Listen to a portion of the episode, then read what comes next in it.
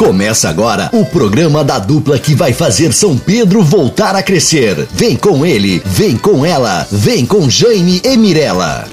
Bom dia, ouvintes. Todos os dias ocupamos este espaço para levar nossas propostas até os seus lares. Mas diante de tantos ataques que estamos sofrendo nas redes sociais, amanhã estará aqui com vocês o presidente do partido, Dr. Marcos Senger, para explicar os fatos a todos, já que eu e a Mirella nunca fomos prefeito.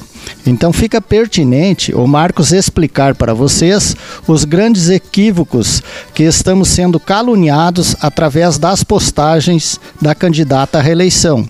Ele vai falar a verdade sobre os fatos, tanto em relação às contas públicas como a estes grandes feitos no hospital.